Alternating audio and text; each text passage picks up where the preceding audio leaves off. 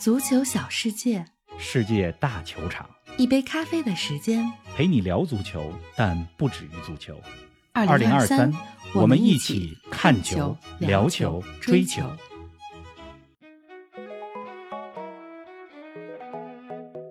从塞维利亚到马德里，从里斯本到日内瓦，从科隆到那不勒斯，足咖的脚步遍布欧洲，哪座城市最有魅力？如果能够自由选择，你会考虑生活在哪里？英国和爱尔兰将举办2028年欧洲杯，意大利和土耳其获得2032年举办权。二十四支球队的杯赛可持续吗？国际比赛日哪场球最值得关注？哈兰德、厄德高领衔的挪威队真的要无缘欧洲杯了吗？更多精彩内容尽在本期足球咖啡馆。听众朋友们，大家好，欢迎来到今天的节目。冯老师你好啊，你这还在那不勒斯呢吗？看来马拉多纳的城市对你来说还是挺有魅力的。林子好，听众朋友们大家好，没错，嗯还在那不勒斯呢。是啊，那不勒斯这这座城市的魅力啊，是无法用语言解释的。嗯，就是大家都说那不勒斯脏乱差啊，确实很脏、很乱、很差，真满大街都是小摩托，是苍蝇蚊子一大堆，嗯是吧？而且呢，在小商铺上挂的都是盗版球衣，就正版球衣基本上没人买，买买的都是盗版的。是，哎，但是呢，就是这些东西啊，不能阻挡人们对那不勒斯的热爱，嗯更不能阻挡那不勒斯人民对生活的热爱。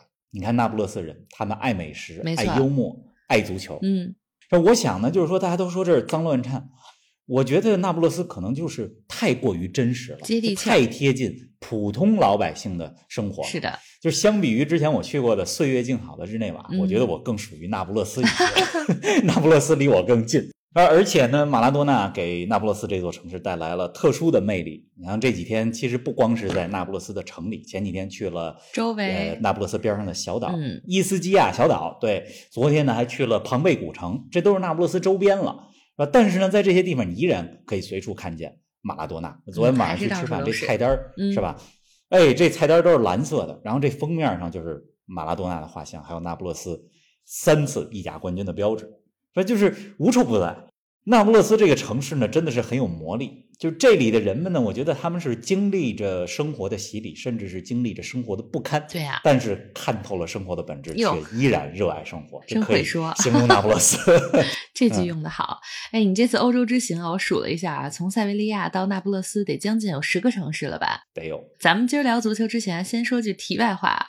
这次去的这些欧洲城市，如果让你自由选择，不考虑金钱、工作啊、朋友圈的这些因素，单从城市魅力来说，你会愿意生活在哪儿呢？我觉得这是个特别好的问题，嗯咱们呀也别题外话，今天呢就聊这个，也行。因为我觉得这个问题呢挺有意思的，嗯而且我和玲子呢，我们都属于在不同的城市生活过。确实我觉得聊这个话题呢，是吧？我们也有一定的发言权。嗯刚才你说这次就是欧洲之行，我算是出差吧，再加上旅行，啊，包括咱们足咖的一些事儿，确实呢，去的城市，呃，得有将近十个城市，数一数啊，嗯塞维利亚、马德里、潘普洛纳，这是西班牙，嗯然后去了葡萄牙的里斯本，然后瑞士的日内瓦，是啊，尼翁或者叫尼昂，嗯然后到德国的科隆，啊还去门兴格拉德巴赫看了场球。是的，之后呢，到意大利利那不勒斯。嗯所以我觉得这借着这期节目呢，咱们给大家说说我去的这些地方的风土人情。毕竟呢，咱们足球咖啡馆也是一个足球类、咖啡类、文化类，是的，不能老聊足球，是吧？那么我要说到在一个地方生活啊，你看你刚才问我这问题，就是愿意在哪儿生活？那我考虑的第一个因素就是这个城市得有球看，嗯得有一个我喜爱的的足球队，每周或者每两周能去球场，对，这是生活方式的一部分。我觉得这个对我来讲是一个必须条件。嗯，哎，林子，那我问问你啊，就对你来讲，你要到一个城市里边去生活，选一个城市，你这第一条件是什么？是不是得得有咖啡喝，是吧？可以说是对，喝咖啡必须得方便，最好还有好咖啡喝，因为真是每天离不开啊。行了，咱们说说你这三四周去过这些城市啊，平时听你说，我觉得其实每个城市都非常有它自己的魅力。没错。咱们要不先从西班牙的三座城市来说，好啊。塞维利亚、马德里、潘普洛纳。哎，对，这次呢，我去的第一站其实就是西班牙。呃，这两天呢，包括咱俩聊天，包括我跟朋友说，我还说呢，我说回去以后我要做的第一件事就是学西班牙语。嗯，就是你看我去的这些国家，不是每一个都是英语是主我也打要的换句话来讲，嗯英语可能都是第二语言。是啊，对，但是呢，你说从咱们做足球的这个角度，包括了解文化的角度，我是真想学西班牙语，因为它有用啊。是你去拉美，你去南美，你去阿根廷，你说别的语言不好使，就得学西班牙语。没错，是吧？咱们来说说我去的西班牙的这几个城市。其实第一个城市塞维利亚，我在之前的节目里边跟大家说过，塞维利亚是一个非常小资的城市，嗯很适合旅游，特别有感觉，是、呃，也挺干净。咖啡呢，到处都有，好吃的也一大堆，文化嗯艺术也很丰富。咱们之前还做过一期节目《满城橘子树，七座欧联杯》，哈哈，真是就是您听这标题，就大概能够想象塞维利亚是一个什么样的城市了。嗯足球元素不用说了，有塞维利亚，有皇家贝蒂斯啊。塞维利亚城市不大，你走着基本就能绕整个城市，气候也很好，毕竟在南欧，又在西班牙的南部嘛，是的，是吧？温度很适宜，尤其这个秋天这个季节，气候很好嗯，可以说应有尽有，充满了文艺气息。这是我对于塞维利亚的总结。嗯，但是只待了两三天就去马德里了那。马德里呢？什么感觉？马德里呢，肯定是国际化大都市啊，嗯首都嘛，是吧？文化艺术、美食、足球，这资源是非常丰富。而且我在马德里的时候，我记得那个周末，周六的下午忙里偷闲儿，还去了趟博物馆，嗯呃美术馆，然后我还看到了。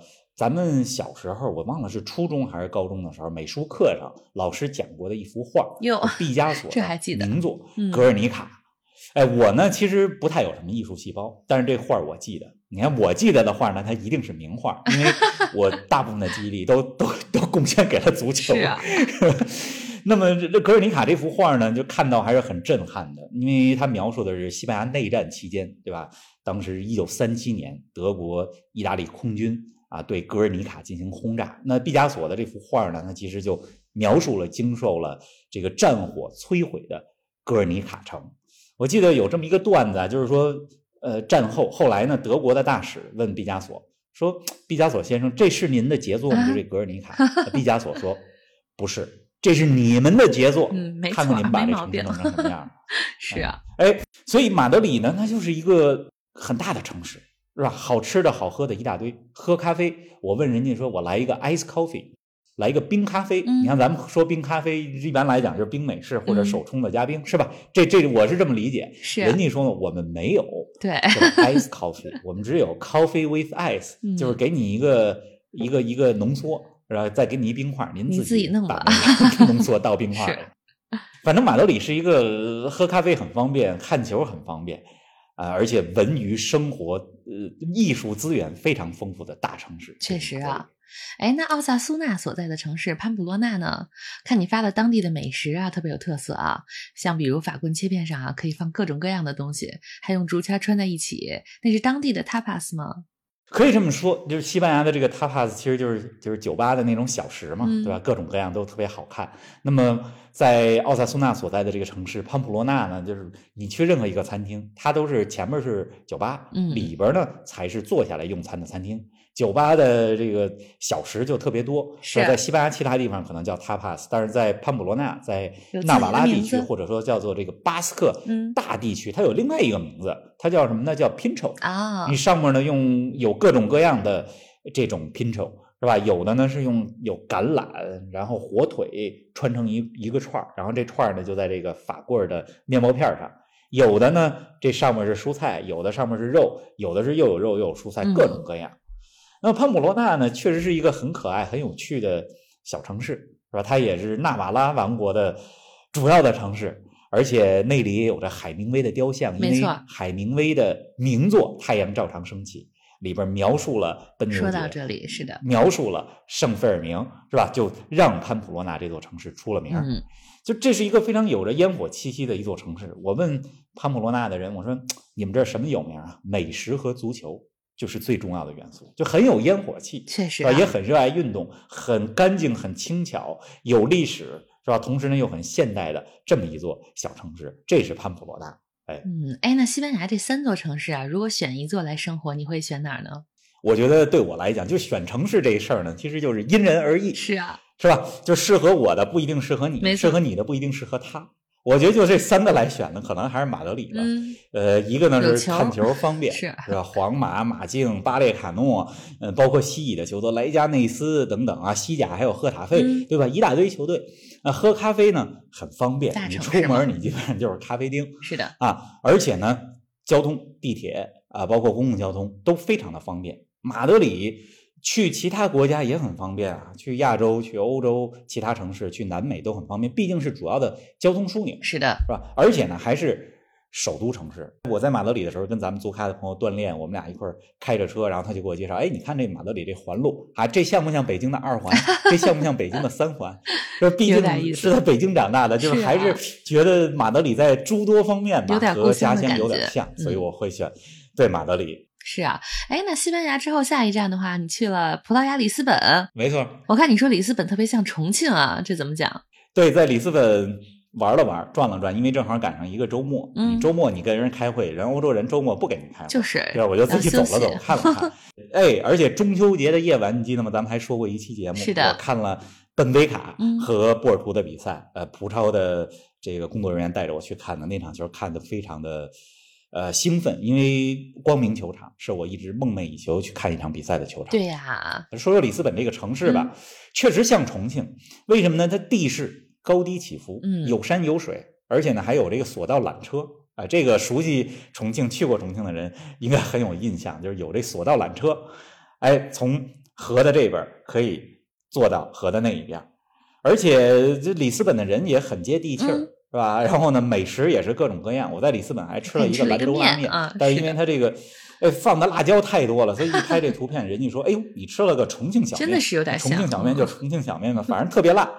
里斯本呢，就是它有那种重庆接地气儿的感觉，嗯，就是你甭看里斯本的这个市容市貌哈，虽然它是欧洲的大城市，但是真不如重庆这个市容市貌好。嗯，但是呢，里斯本它接地气儿的这个劲儿是跟重庆一样的，很就是很。贴近生活。嗯嗯，刚才咱们也说了，在葡萄牙是吧？里斯本的足球资源也是非常丰富的，嗯有我喜欢的这个本菲卡的主场。没错但是我可能不会选择在里斯本生活，因为这个里斯本我觉得太闹腾了，啊，就是它特别像一个就是你去旅游 去玩一路过下可以的城市，是不像那个就是不像在那儿这个安居的不太宜这么一个地居。嗯，对，葡萄牙人呢就特别精明，就是从大航海时代是吧，到现在，你看这个足球领域里边的知名的经纪人，基本上一半可能都是葡萄牙人。啊就葡萄牙人太精明了，啊我觉得我这脑子呀，要在那儿做什么生意，我肯定算不过 搞不过他们。是那么葡萄牙的，游客也特别多，嗯是吧？你你跟我说，你说这个有一个特别知名的里斯本的这个网红蛋挞店啊，对呀、我都没来得及去，主要是我嫌人多，真的是 没去我就觉得看着不错的蛋挞，哎，嗯体验一下就挺好。是的，那葡萄牙呢，就是真是热闹，真的是人多，是吧？很热闹。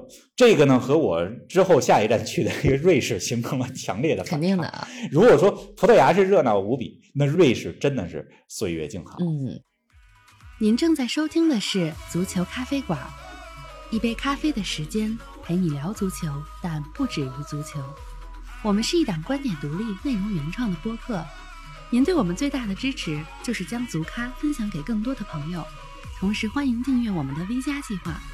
微博搜索“足球咖啡馆”，成为 V 加订阅会员，自享五大专属福利：加入粉丝群与冯老师聊球，云喝一杯新鲜调制的零子咖啡，观看来自比赛现场的专属视频，参与直播互动，还有机会对话世界知名俱乐部。二零二三，我们一起看球、聊球、追球。哎，瑞士真的是欧洲高度发达的国家了，又是中立国，肯定是岁月静好啊。你这回去的欧足联总部，准确来讲是在瑞士的尼翁，是吧？尼翁，没错没错，或者有一种翻译叫呃尼昂，因为嗯它是一个法语的词儿嘛，叫是尼永，是的尼永。嗯，有人翻译成尼翁，嗯有人翻译成尼昂。在欧足联总部，呃，欧足联这办公环境真的是太好了，打开窗户就是日内瓦湖，太美了。对岸就是法国，嗯这边就是瑞士。你说在这这么好的工作环境是吧？如果你又是一个热爱足球的人，天天做的事儿都是跟足球相关，是啊，那真是心情舒畅，而且太幸福了。嗯那么我在欧足联的总部呢，就是呃，说是欧足联的总部，但在我看来，就因为有人带着我参观嘛，就跟一个足球博物馆一样。是啊，在那儿呢，我去了两天，哎，第一天呢是看到了欧联杯的奖杯，嗯。欧协联的奖杯，女足欧洲杯的奖杯，欧洲超级杯的奖杯，是。还有去年阿根廷获得的这个南美超级杯的奖杯，嗯，但是最中间的两个不在，那两个应该是欧冠的大耳朵杯还有欧洲杯。然后第二天，哎，对，第二天我再去的时候，哎，回来了，嗯。人家跟我说呢，昨天这俩奖杯，欧冠奖杯和欧洲杯奖杯出差了，到别的地方干嘛去了？去去去办事儿去了，去展示去了。是反正在欧足联的总部，哎，欣赏了一下这些奖杯，真的是有一种逛足球博物馆的感觉。哎，那肯定的。咱们这期说国家说城市，咱们说说瑞士吧。瑞士呢，哎，确实干净，确实美好，这公交火车系统真的是很棒。嗯，哎，你去哪儿基本上属于一尘不染，对呀风景也美如画啊。但是呢，就是太贵了。我给大家形容一下，就是我在那儿，我就有一天是我自己吃饭，嗯然后呢，我吃了一个 Burger King，就是嗯汉堡王，是吧？汉堡王呢，我点了一个很朴素的套餐，然后呢是大概多少钱呢？二十瑞士法郎嗯，，那是够这贵的，是相当相当于二十二三美元一百多，嗯是美国的 Burger King 汉堡王的两倍。嗯，那你核算成人民币，就像你说一百一百五，差不多一百五人民币。这我就想，这得亏得亏我这个行程安排钱包受不了是吧？没在瑞士，呃对，没没多待几天，就待了两天，其中那个有一顿饭还是在这个 欧足联解决的，所以不得亏没多待，多待的话这钱包受不了。嗯那么我在这瑞士期间呢，还去了趟法国，因为这日内瓦湖啊，瑞士呢实际上日内瓦是吧，包括尼昂、包括洛桑都是在日内瓦湖的北岸，它的南岸呢实际上就是法国。嗯人家跟我说说你坐这船二十分钟就到了对岸，那个对岸是法国去晃一圈儿哎嗯最美的中世纪村庄，叫做呃伊瓦，就伊瓦尔村。我确实去了，就是来回加上坐船来回一共呃四十分钟，在那儿待了一个多小时，等于就是两个小时的时间，从日内瓦到法国的伊瓦尔村打了一个来回。一小时法国游，嗯，挺好。对，一小时法国游。那么就无论是看日内瓦湖的这个景儿，还是在瑞士切身的感受，我真的觉得就是岁月静好。嗯，但是我总感觉我不属于那里。好的不真实。行啊，接下来到德国啦。上期节目简单提到过啊，看了场门兴格拉德巴赫的比赛，怎么就去门兴了呢？是真的是因为门兴和北京国安都是绿色球队吗？哎呀，我呢去德国是去科隆嗯看发小，是啊，因为小的时候小学同学、初中同学、好哥们儿，后来呢就是到德国去生活了，就在科隆。然后我们俩呢，就他带着我玩儿，去科隆大教堂。嗯啊，我还发了一个朋友圈，我说小时候我们俩一块儿干嘛呢？比赛爬教学楼。啊，对啊，好家伙，现在呢隔了二十多年啊，一块儿呢比赛什么呢？爬科隆大教堂。嗯，得亏我们俩呢，这个平时都运动运动，是吧？这个体能还可以，真的是一气呵成就爬上去了，用了十多分钟的时间，还行，挺有意思的。是啊，那科隆大教堂呢，真的是非常的宏伟，非常有历史。嗯那么我为什么去看这个门兴的比赛，而且是一场非常普通的德甲比赛？门兴格拉德巴赫二比二战平了美因茨，主要是因为呢，就是在我在科隆期间，是吧？时间和地理位置都合适的比赛，德甲的比赛就这么一场，啊门兴对阵美因茨。赶上了。我呢就坐火车从科隆去门兴格拉德巴赫。这个给大家简单介绍一下，就这个科隆附近有着太多的德甲、德乙的球队啊。咱们就说这个，你坐火车一两个小时可以到的地方吧，嗯像多特蒙德是吧？像科隆啊、门兴格拉德巴赫、勒沃库森，其实都在这附近。那其实还有一些德乙的球队，像杜塞尔多夫是吧？等等，就是看球非常的方便，嗯坐火车。那么我到了这个门兴呢，我到的时间比较早，因为还得去门兴俱乐部参观，是吧？还有比赛。我实际上中午呢，我十一点多就到了门兴，我在一嗯咖啡店、咖啡馆里边，我整理整理手上这些邮件啊等等。然后比赛呢，实际上晚上七点多，然后我只需要下午五点多到门兴俱乐部，是吧？他们带着我参观，参观完了以后再去看比赛。其实中间有三四个小时的时间，我就问这咖啡店的服务员啊，我说这个门兴有什么可以看的？人怎么说？我我溜达溜达，嗯我逛一逛。人家呢回答很直接，说你是想去这个比较漂亮的地方拍拍照是吧？逛逛有名的地儿是吧？我说是是这意思。他说啊，这门兴啊没什么可看的。他说好多在这工作的人都不住这儿。哎，对，这就很实在。我说行，我说那我就在您这儿坐着多喝几杯咖啡，好吧？他说行。现在门兴格拉德巴赫是一个非常普通的、朴素的德国城市，但是足球让这这座城市对嗯不一样，因为足球真的是代表了或者说塑造了每个城市它独特的文化。没错，啊，回头咱们有时间再给大家讲门兴这场比赛吧。总之呢，德国我觉得是是挺好，没有葡萄牙那么热闹，是吧？比葡萄牙也更干净，啊街道很干净，而且德国人干事儿效率是非常高的。嗯但是我总觉得就是说。德国人呢，就是有点太严肃了，有点拘着，性格尤其呢，国家你看咱们就是这样嗯呃搞足球的都都比较热情，都比较开朗，对吧？嗯而且尤其是从西班牙、葡萄牙要去德国，这就形成了一个比较大的一个反差。嗯我还是很喜欢这个国家的一些呃做事儿的方式的和一些方面，但是我总觉得就是有点拘谨，有点太严肃了。相对来讲说是的，嗯，哎，你绕了这一大圈啊，然后到了那不勒斯，那那不勒斯适合生活吗？那不勒斯啊，这么说吧，就是它很有生活气息，但是呢，就是对于咱们这种不是在那儿土生土长的人，甭说咱们了，就算你在意大利，是吧？你从小在别的地方，嗯，相对来讲生活环境比较好的北方，米兰啊，嗯或者这个尤文图斯所在都灵啊，你来那不勒斯来，你可能都都不适应。是，那我觉得这个地儿呢，就是说你在这儿生活呢很难，确实有点过于接地气儿了，啊是吧？这个花钱呢就都都得用现金，你让人这个刷卡，人家很不愿意，因为有手续费嘛。这从抽屉里啊拿了一个都塑料袋包着的一个刷卡机，然后还得现输密码把那刷卡机激活才给你刷卡，嗯，习惯不同是，是特别费劲。然后你坐车呢，出租车呢，你得先谈好价钱，你您再上车，是吧？街上走路呢，我这左手摸着钱包，右手摸着手机，是啊就这么走，得小心点儿。而且呢，过马路呢得需要技巧，是吧？咱咱们反正过马路 都都技巧，相当于这个欧美人还是还是比更有技巧的。我应该还好，对对对。但是那不勒斯呢，确实挺乱。嗯，那喝咖啡呢？你在意大利基本上就只有这个 espresso，就是浓缩能喝。当地人确实只喝这个，对吧？其他的呢，那卡布奇诺这奶味儿太重了，然后带糖的咖啡呢，是给您来一点儿糖啊，给你倒一包糖，就是这状态。在北美待惯了的不适应啊，对，在跟咱们在中国呀，在北美啊，喝咖啡习惯都不太一样。哎，嗯，是啊，哎，那你在那不勒斯期间啊，意大利成为了二零三二年欧洲杯举办地呢。准确来讲，是由意大利和土耳其联合主办。那在那不勒斯那儿有什么庆祝活动吗？哎，这是前几天的时候宣布的，对吧？嗯二零三二年是意大利和土耳其，但我没看到什么庆祝活动嗯在那不勒斯。当然，也有可能那天我在那不勒斯附近的一个小岛，有可能，嗯，但是这几天回到那不勒斯的城里也没看到有什么庆祝活动。嗯一个呢，是因为是不是能在那不勒斯办，就是那不勒斯会不会是一个后一个主办的城市，这事儿还没定。还有一个呢，就是二零三二年欧洲杯的举办地，实际上就是意大利和土耳其本来是两个竞争的国家，是后来呢决定联合申办。是吧？就是没有什么悬念，你不像说像咱们北京申奥的时候，五个选出来了北京，是吧嗯？二零零八年的夏季奥运奥运会，大家特别兴奋，就是这个事儿没什么悬念，而且呢，距离现在又还有九年的时间，所以我没看到什么庆祝的活动。那么，意大利和土耳其办了二零三二年的欧洲杯，每个国家呢现在是十个候选体育场，嗯最后是要选五个。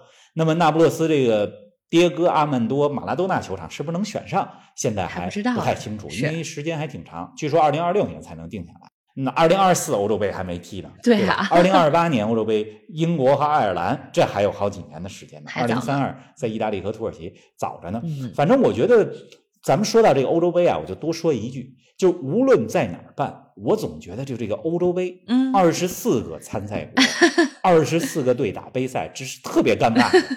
就你小组赛，你六个小组打完，小组赛打三十六场比赛，是啊，好家伙，你只淘汰八个队，二十四个队，最后剩十六个队 打淘汰赛。，嗯那实际上从十六十六强淘汰赛开始才有意义，对吗？而且你二十四个球队是吧？成绩最好的四个小组第三也出现，你对手都不一样，你怎么来比较啊？而且这个成绩最好小组第三，有的是小组第一对成绩最好的小组第三，有的是小组第一对其他小组的小组第二，嗯，太乱乎了。我是一个二十四个国家参赛队这种杯赛赛制的一个反对者我觉得要么是十六个，要么就再三十二个。三十二个，你像呃，对今年的女足世界杯，澳大利亚和新西兰是吧？七八月份的时候，三十二个球队也挺好，嗯是吧？小组赛有意义。四个球队出现两个，您甭什么四个球队出现三个，那个小组赛的悬念和质量都会下降是啊许多。所以我觉得，呃，还不如就是到二零零二八、二零三二的时候，就欧洲就三十二个队嗯参加决赛圈得了。嗯这样的话也减少一些预选赛的负担，预选赛简化一些。是的这是我的建议。嗯，哎，说到欧洲杯啊，眼前的二零二四年德国欧洲杯，目前预选赛正如火如荼进行着呢。哈兰德领衔的挪威队将在北京时间周一凌晨迎战西班牙。如果不能战胜西班牙，那挪威就将再次错过这次欧洲杯了。那可不是吗？嗯而且赢了西班牙，挪威现在也不一定能进欧洲杯。嗯，就是换句话来讲，就是虽然挪威和西班牙这场比赛还没踢，但是今天咱们就可以说，挪威大概率事件是要错过有二零二四年明年的德国欧洲杯了。嗯说您要看这个哈兰德、厄德高踢世界大赛，最早的要等到二零二六年的世界杯了。其实这支挪威队当中吧，还有不少好球员，大家可能一想到肯定会想到哈兰德、厄德高，毕竟在英超，毕竟在曼城和阿森纳，嗯对吧？但是其实这支挪威队队伍当中呢，还有本菲卡的奥尔斯内斯、啊黄色潜水艇比利亚雷亚尔的瑟洛特，包括多特蒙德的边后卫瑞尔森，这都是挪威人。嗯我觉得挪威，当然他们所在的这个组，西班牙和苏格兰确实是踢得好。确实，怎么说呢？就是在二零二四明年看不到哈兰德了，看不到厄德高踢欧洲杯，还是有点可惜。嗯对，呃，这几天欧洲杯的预选赛正在如火如荼的进行着，大家有时间的话也可以关注一下荷兰队啊啊荷兰队是周二凌晨对阵希腊。那如果荷兰队如果哈、输给希腊队的话，荷兰队也将无缘欧洲杯。当然了，荷兰因为欧国联的比赛当中表现不错，可能还有这个附加赛的机会。但是我觉得荷兰如果输给希腊的话，这个太掉面子了。当然了，这种事儿。呃，发生过不止一次。呃，嗯我还是相信他们能够能够不输给希腊，或者说战胜希腊，小组这个直接出现的肯定的啊，你是相信并且希望他们出现啊。啊，相信是真的，但是是不是能够 有预想的结果，这个太了解荷兰了。是啊，哎，咱们说回这期主题啊，你这次欧洲之行去了十个城市，那之前你在西班牙选了马德里，如果这十个城市选一座来生活的话，你会选哪儿呢？哟，咱们又绕回这个问题了，这真是一个比较难的问题，因为到哪儿去生活，就是你也说了，就是如果不考虑工作、时间、家人、金钱这些因素，但其实咱们在考虑这些问题的时候，都会带着点儿，是的，是吧？这这些因素很难不考虑。我觉得综合各种因素来讲吧，就是刚才说去过的这十个城市，我可能会选马德里，因为马德里有足球，嗯啊，有咖啡，有比较丰富的文化，交通呢也很便利。同时呢，呃，虽然我现在不会说西班牙语，但是这是一个我愿意去学的语言我觉得学了之后也有用，是吧？同时呢，这个和咱们的家乡北京有点像，嗯，哎，首都城市是吧？连这个环路都有点像，而且爱吃、爱足球、呃，爱生活，就有很多相似之处。嗯，总之呢，就是说喜欢在哪儿生活和喜欢在哪儿旅游，这是两个不同的问题，非常不同的选择对吧？。那么今天咱们这个主题呢，嗯说的是如果您有选择，您希望在哪座城市生活？我觉得呢，也希望大家来给我们留言说一说，如果您有这个选择的话，是吧？你希望在哪儿生活？嗯，我觉得咱们足咖的听友可能会跟咱们的选择呢有点像的一个因素是什么？大家可能肯定会考虑 这个足球这个因素。是啊，哎，是这样。嗯，好啊，期待大家的留言啊，看看大家都会选择哪儿。今天聊的挺开心的，咱们下期节目不见不散。哎，下期不见不散。最近呢，大家也有很多人在留言说，能不能说说阿扎尔，啊能不能说说其他的嗯五大联赛、欧冠的话题，是吧？大家呢都可以留言给我们，我们我们得慢慢说下期不见不散。是的。对对对。